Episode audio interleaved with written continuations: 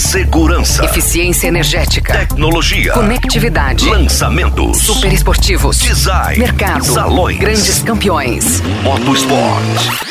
Os principais lançamentos do mercado automotivo. Começa agora. Máquinas na Pan. Com Nilson César e Alex Rufo. Olá, meus amigos do Máquinas da Pan, um grande abraço para vocês, hein? Começando mais um Máquinas da Pan neste final de semana. Olha, gente, e este Máquinas da Pan muito especial, hein? O meu amigo Alex Rufo é, trouxe na bagagem, vindo lá de Santiago do Chile, onde aconteceu a terceira etapa da Fórmula E no último final de semana, um material riquíssimo, rapaz, que vai eletrizar os ouvintes do Máquinas da Pan. Aliás, a Fórmula E é uma competição sensacional, muito legal, vale a pena você acompanhar. E o Alex acompanhou em loco a terceira etapa da Fórmula E. Não é isso mesmo, meu caro Alex Rufo? Um abraço, Alex! Um abraço, meu parceiraço Nilson César. É isso mesmo, acompanhei em loco a terceira etapa da Fórmula E que aconteceu no circuito de rua de Santiago, no Chile, e com a presença de três brasileiros no grid: Lucas de Grassi, Nelsinho Piquet e o novato, pelo menos por aqui, Felipe Massa. Alex, por favor, Fala pro nosso ouvinte como é que é o conceito dessa Fórmula E. Explica aí, Alex. Nilson, o conceito é bem simples. São carros elétricos com baterias que até a temporada anterior eles não aguentavam a prova toda. Então o piloto fazia uma parada técnica nos boxes para trocar de carro por outro com a bateria totalmente carregada. Na, na, temporada atual, que é a quinta da categoria, as baterias sofreram uma evolução e aguentam a prova inteira, então eles dispensam aquela parada técnica a mais. Os chassis são os mesmos para todos os carros, é um campeonato da FIA, que é o órgão máximo do automobilismo internacional. A temporada atual, que é a de 2018-2019, teve início em dezembro do ano passado em Riad e terminará nas ruas de Nova York em julho desse ano. São 13 etapas e todas em circuito de rua. 22 pilotos de nove países diferentes e a categoria com maior número de fabricantes, com Audi, DS, que é a Citroën, né? Nissan, Mercedes, Jaguar, BMW, Mahindra e Renault. O Nelsinho Piquet foi o primeiro campeão da categoria em 2014 e 2015 e o Lucas de Grassi em 2016 e 2017. Tá legal, meu caro Alex. É, dá para você contar pra gente, meu caro Alex Rufo, um, e trazer um panorama geral, evidentemente, dos três brasileiros que participam da Fórmula E. O Lucas de Grassi, o Nelsinho Piquet e o Felipe Massa, né? O Massinha tá aí também é, participando da Fórmula E. Como é que tá a situação deles no, no, no, campeonato também? Diga lá, meu caro Alex. Nilson, a situação dos brasileiros nessa temporada não é nada boa, não. Parece que eles ainda não conseguiram encaixar o golpe, meu amigo. Lucas de Grassi ocupa a 13 terceira posição na classificação depois dessas três provas. Nelsinho é o 17 e Massa o 22 segundo. O de Grassi foi o que mostrou melhor evolução, com uma melhor volta na etapa de Marrakech e com a pole conquistada nas ruas de Santiago, que acabou sendo anulada aí por uma questão burocrática, já que o Lucas usou muito freio em sua volta de retorno ao box depois da volta de classificação, ou seja, nada de anormal na sua melhor volta e foi uma volta espetacular, com uma diferença de meio segundo para o segundo colocado. Então essa nova regra foi anunciada para as equipes somente na noite anterior do dia da corrida e, na minha opinião, Nilson, uma injustiça com o brasileiro, que já já vai contar para a gente exatamente o que aconteceu. De qualquer modo, o seu carro mostrou ter evoluído muito e deve vir bem mais competitivo a partir da próxima etapa na Cidade do México. O meu amigo Alex Rufo conversou com os três brasileiros antes da corrida. Vamos ouvir primeiro a conversa dele com o novato na Fórmula E, que é o Felipe Massa, piloto que foi da Ferrari. Aliás, brilhante carreira do Felipe dentro da Fórmula 1. E que depois da, da aposentadoria escolheu os elétricos para voltar para as pistas, né? Solta aí, meu caro Reginaldo Lopes, a conversa do Alex Rufo com o Felipe Massa. Felipe, fala pra gente da pista. Interessante, tem algumas curvas de média alta velocidade e algumas curvas bem lentas também, como a chicane, que vai ser bem complicado para falar a verdade. É, mas e outra também tem uma diferença de uma, uma, parte da pista asfalto, outra parte da pista cimento, né? É, numa temperatura alta como essa vai ter uma é, mudanças, né? De uma parte da pista de uma maneira, outra parte de outras. É, mas vamos tentar aprender, né? Por enquanto a gente só analisou a pista, andamos no simulador Agora é a hora que realmente você tem que aprender, entender o balanço do carro, o grip é, e todas os, as funções que vai ser importante para essa, essa corrida que vai ser bem diferente das primeiras duas, até pensando na temperatura que está bem quente. Acho que hoje nem, nem tanto, mas amanhã vai estar tá 37 graus, 38 graus. Então isso sem dúvida vai ser uma, uma mudança aí bem grande comparando com o que a gente viu até agora. Como foi a sua adaptação, Felipe? E você já se sente adaptado à Fórmula E? Eu me sinto. A adaptação, para falar a verdade, não, não, não foi ruim, no meu ponto de vista. Sim, tivemos tantos problemas, onde a gente acabou não conseguindo é, trazer um resultado interessante, por mais problemas no, no carro, problemas técnicos, não só comigo, mas com todos os carros da equipe não só da minha equipe, mas da HWA, que é o mesmo carro que a gente tem também. Se você olhar, não temos nenhum ponto com nenhum piloto. Isso mostra que tem muita coisa aí para ser solucionada. Espero já ser solucionada esse fim de semana. É o que a gente está trabalhando. Felipe, de uma forma bem pragmática, compara a Fórmula 1 com a Fórmula E. Ah, é outra história. Uma, é um carro bem diferente, é um carro onde as reações são diferentes, é, a bateria é diferente, o jeito de, de salvar a bateria, a trajetória muda, é, a classificação é completamente diferente, você sai para uma volta, ainda mais é, aconteceu na primeira corrida que choveu e aí de repente você foi, ia direto para uma volta de classificação.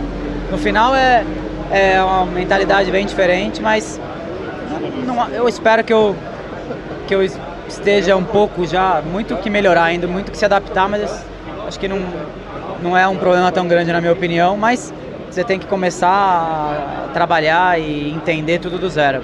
É bem diferente da Fórmula 1. Vamos falar agora um pouco de eletrificação. Como que você vê todo esse processo de eletrificação no automobilismo e como que você enxerga hoje a Fórmula E dentro desse contexto? É outra história, né? Na verdade é eu acho que muita gente gosta do cheiro do óleo, do cheiro da gasolina, sem dúvida, né? Faz parte um pouco da, da das competições. Mas o mundo está mudando, né? Agora a gente tem que pensar no, no lado mais limpo, né? No lado mais verde. Eu acho que o que a Fórmula E está fazendo e quanto a Fórmula E está mostrando para esse lado está sendo muito importante, quanto a Fórmula E está crescendo, né? É, e acredito que quando as empresas estão se interessando pela, pela categoria, é, isso mostra que é um mundo diferente, um mundo moderno, que não é só nas corridas, é todas as coisas que a gente faz na vida hoje em dia é diferente do que a gente fazia há pouco tempo atrás. Quais os principais problemas que vocês enfrentaram nas duas primeiras etapas? Eu tinha um problema muito grande de freio, né? E, e esse problema trazia outros problemas juntos. Gente, no, nos testes que a gente teve depois da corrida de Marrakech, é, a gente fez algumas mudanças e e re realmente melhorou bastante o. Para falar a verdade, se, se solucionou 100% é difícil, a gente tem que ter esse fim de semana para ver, mas a gente melhorou muitos problemas que era ligado ao freio que a gente estava tendo até as duas primeiras corridas. Felipe, primeiro ano, ano de adaptação, você coloca no teu mindset um objetivo assim, top 5, top 10, para ficar mais tranquilo para a próxima temporada? Ah, é um ano de adaptação sem dúvida, mas não adaptação só para mim, né, como piloto, adaptação para a equipe também, né? É muita coisa nova, é um carro novo e, e muitas mudanças, né? O desenvolvimento do carro, é, não só da minha equipe, como da com a HWA, e vai ter muitas mudanças ainda daqui até o ano que vem também, né? Então é, é um ano de, de adaptação não só para mim, como para toda a equipe, para a gente tentar achar um, um caminho competitivo o mais rápido possível. E para isso, sem dúvida, manter o pé no chão, mas tem muita coisa para acontecer ainda. Para você, qual é o maior desafio nesse primeiro ano? Ah, tem, tem muitos desafios. Primeiro, eu não conheço nenhuma pista, né? Segundo, é uma mentalidade completamente diferente. É, a classificação, uma volta. A corrida é outra reação totalmente do carro, para tentar economizar a bateria, tentar ter um bom ritmo, é, usando menos bateria, energia possível. Né? Então, tem, tem tantas adaptações aí pela frente. É, mas eu acho que isso faz parte né, de tantas adaptações que eu já tive na minha carreira, até na Fórmula 1. Então isso faz parte, acho que, da mentalidade é, de um piloto é, profissional. Mas eu acho que tem muitas coisas para ser solucionada antes, é, pensando no, no, lado técnico antes da, da adaptação propriamente do piloto. Felipe, como que você vê a performance de um carro da Fórmula E e também da tecnologia se a gente comparar com um carro equipado com motor a combustão? Se você olhar hoje, um carro de rua elétrico já tem, é, acho que performance parecida com um carro de normal, né? É, eu acho que lógico que na um carro de corrida também tem muitas coisas diferentes. A mentalidade da Fórmula E é diferente, não é uma a mesma mentalidade da Fórmula 1, onde a tecnologia para o lado aerodinâmico, em tantos outros lados onde você, faz a performance, né? A Fórmula E é uma outra história, né? É um carro, é um carro que, tem, que anda com pneu de rua, é um carro muito mais pesado, com menos potência, com quase nada de carga aerodinâmica, né? Então é outra mentalidade, né? A gente não pode comparar isso com a Fórmula 1. Mas no lado da tecnologia, sem dúvida, eu acho que as coisas vêm melhorando e desenvolvendo tão rápido que sem dúvida tem muito, muitas coisas já num, num, num nível bem parecido com, com um carro normal a motor. A gente sabe que são muitas as diferenças para um carro de Fórmula 1. Mesmo assim, você tem prazer ao dirigir um carro da Fórmula E? Para falar a verdade, eu estou tendo um grande prazer de participar das corridas. É, a diversão é grande. É uma corrida de Fórmula E parece uma coisa de kart indoor, é onde você larga, tudo acontece ao mesmo tempo. O cara tentando te passar, outro, você tem que olhar para frente e para trás no espelho ao mesmo tempo. A pista não é fácil tem é uma não é uma uma categoria fácil, mas é muito divertido fa fazer parte da, da Fórmula E. Outro que está na Fórmula E é o nosso querido Nelsinho Piquet. Vamos lá, o Alex Rufo conversou também é, com o filho do Nelson, o Nelsinho Piquet. Diga lá, Alex.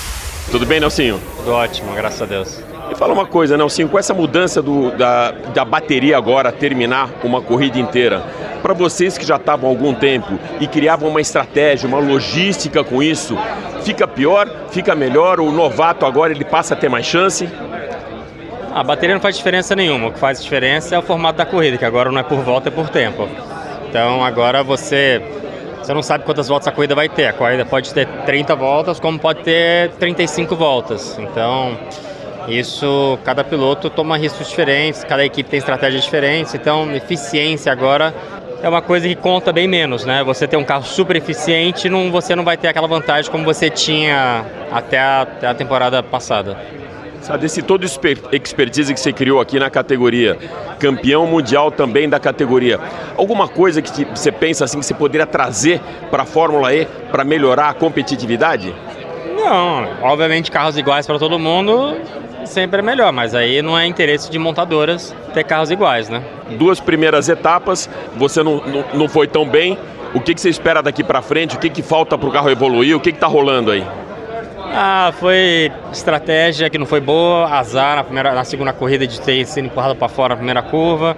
Ah, esse tipo de coisa tem que estar tudo certo, tem que ter um pouco de sorte, tem que largar bem, ah, sabe, a estratégia tem que ser boa, tudo tem que funcionar. Então, infelizmente, a gente não encaixou as coisas nas primeiras duas corridas primeira corrida a estratégia foi ruim, na segunda corrida a gente foi tacado para fora na primeira curva, já estava entre os sete, oito primeiros.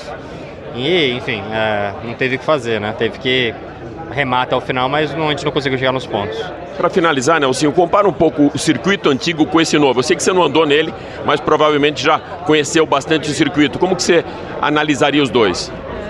Ah, o outro circuito é um pouco mais, obviamente, ondulado, é no centro, centro da cidade, é mais estreito, mais difícil.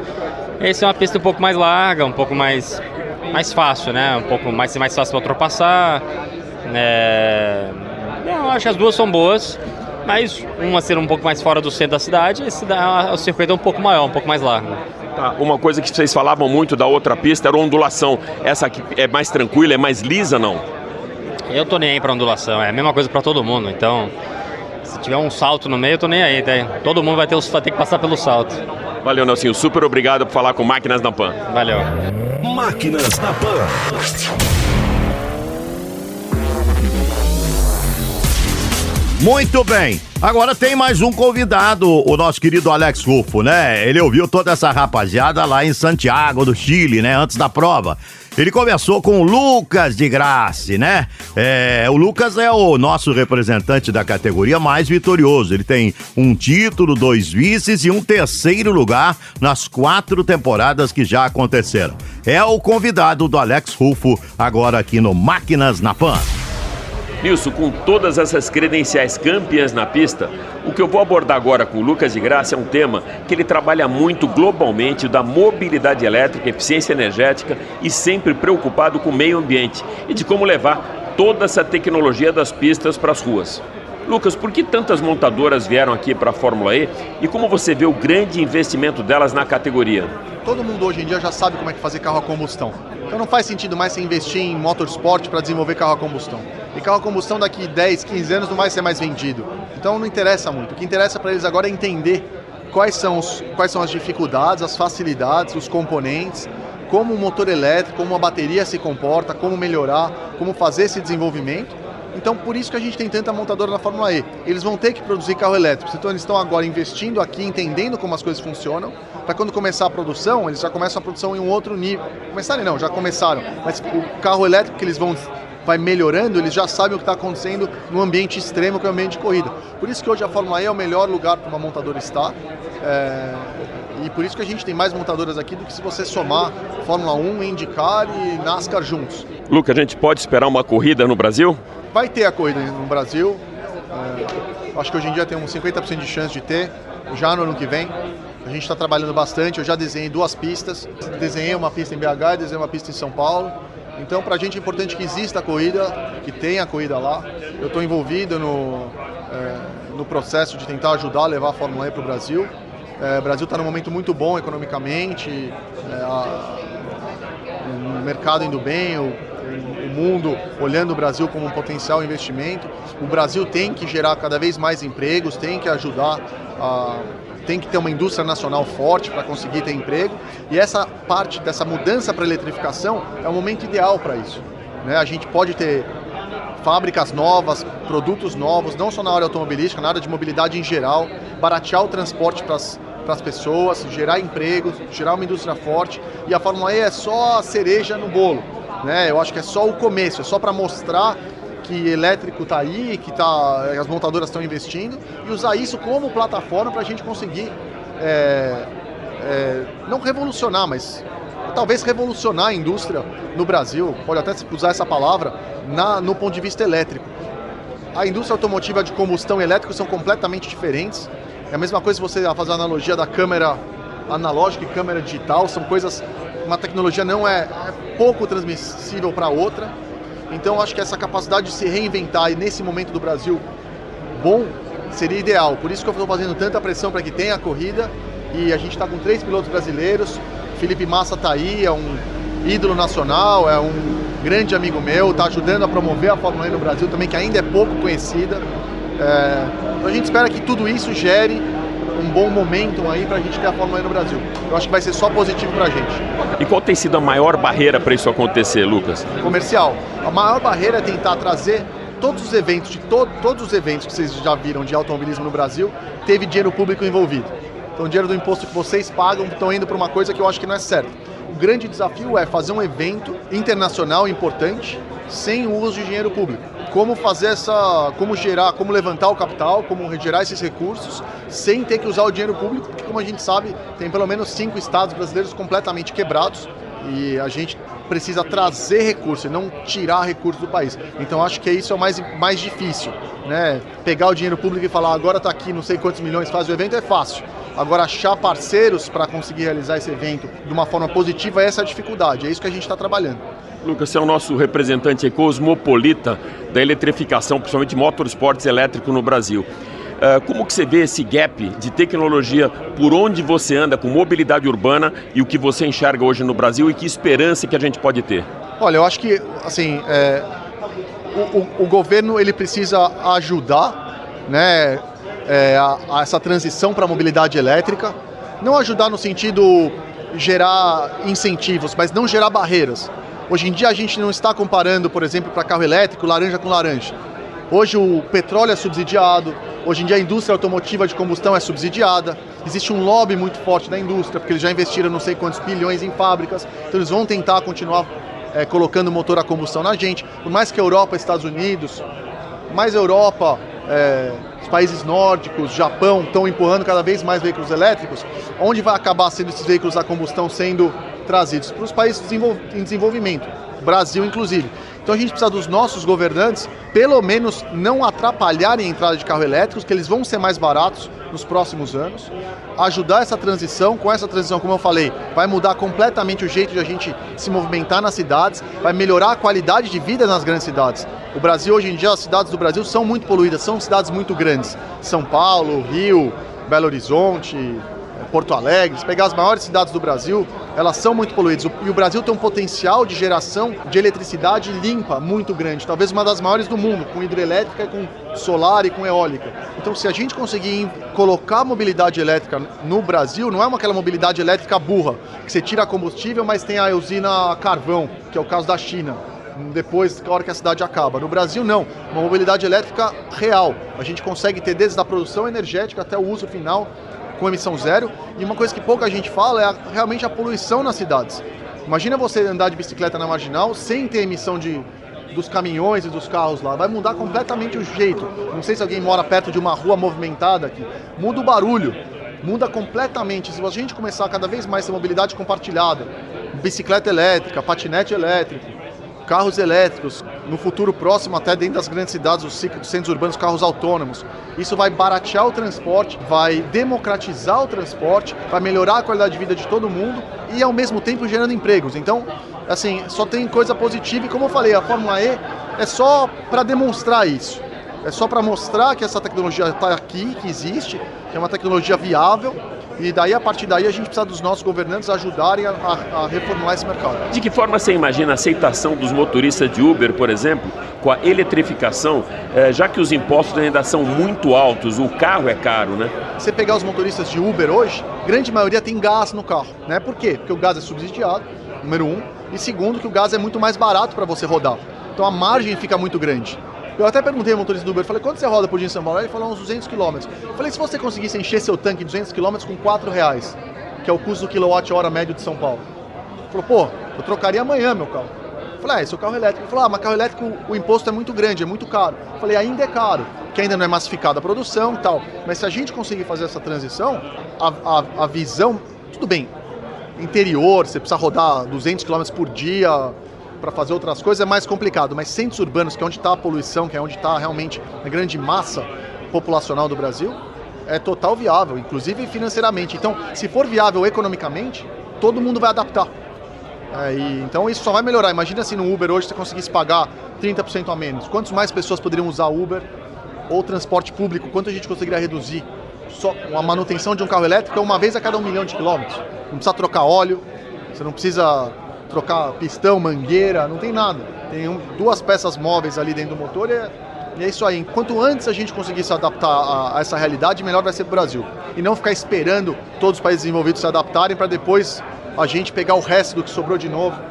Então acho que a gente precisa, todo mundo, mídia, povo, população, todo mundo responsável que queira a melhora do país precisa empurrar para esse lado. Parabéns, meu caro Lucas de Graça. Realmente, é, além da pista, é um grande piloto. Ele tem uma consciência muito focada no, no, no ecossistema, mobilidade urma, urbana, eletrificação e realmente um piloto diferenciado, nosso Lucas de Graça, né? O nosso embaixador nesse processo dos elétricos em motorsports e também na divulgação da mobilidade elétrica elétrica por onde passa. Lucas de Graça, além de, de, de bom, da, bom de bota, bom na pista, uma cabeça extraordinária. É verdade, Nilson. Você sabe que todo esse expertise que ele adquiriu nas pistas, ele levou também para as palestras de mobilidade elétrica no mundo inteiro aí. E como você mesmo disse, o nosso embaixador da eletrificação mesmo, meu amigo. Meu caro Alex Sufo, mais algum detalhe no Máquinas da Pan de hoje, meu caro Alex? Sim, Nilson, só um detalhe mesmo, já que depois de todo o conceito que a gente passou da categoria, só ficou faltando o resultado da corrida de Santiago e também dos brasileiros. O vencedor da prova foi o piloto inglês Sam Bird, da equipe Virgin, que é o líder do campeonato. O Nelsinho Piquet terminou na 11ª colocação, de graça na 12ª, e o Massa abandonou a prova depois de inúmeras batidas, mas ele viu uma melhora na sua equipe, a Venturi. Eu já tinha comentado aqui sobre a frustração do Di Grassi com a anulação da sua pole. Então, então vamos ouvir agora o que o piloto falou para a Jovem Pan logo depois da decisão da direção de prova e comenta que foi uma volta perfeita. Foi a volta perfeita, que não tem nada a ver com a punição. A volta em si é totalmente legal, justa, dentro dos parâmetros que precisam ser feitos e acabou sendo penalizado por uma coisa externa. Né? Não é que estava abaixo do peso ou o pneu não estava na pressão certa, não. Durante a volta tudo ocorreu conforme o regulamento de, define. E a gente acabou perdendo essa, vo essa volta por causa de algo externo depois.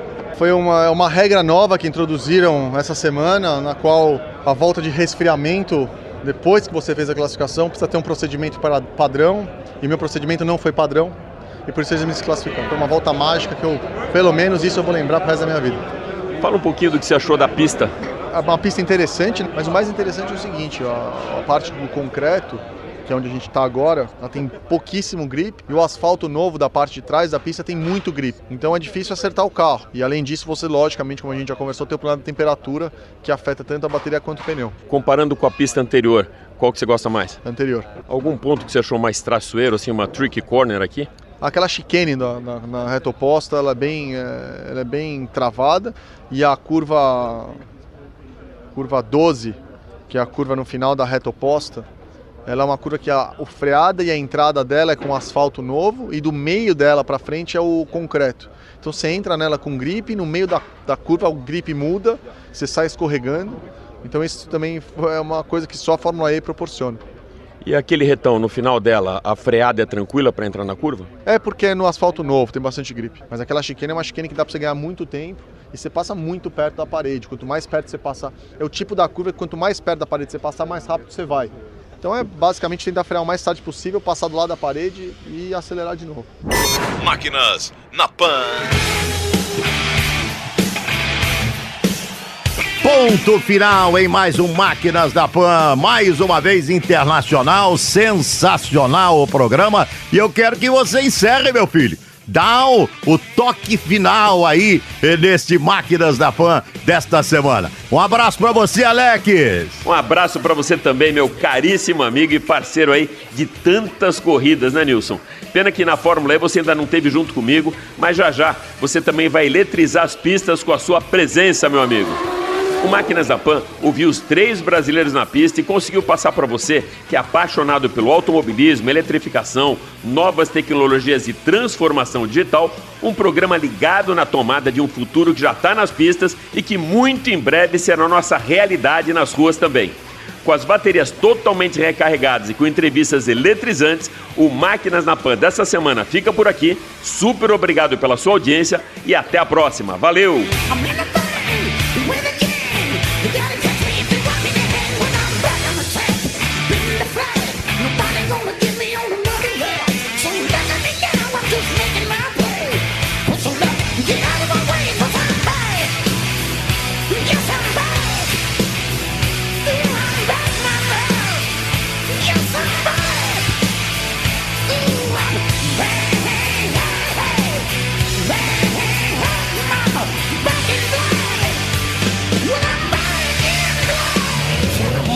Máquinas na Pan.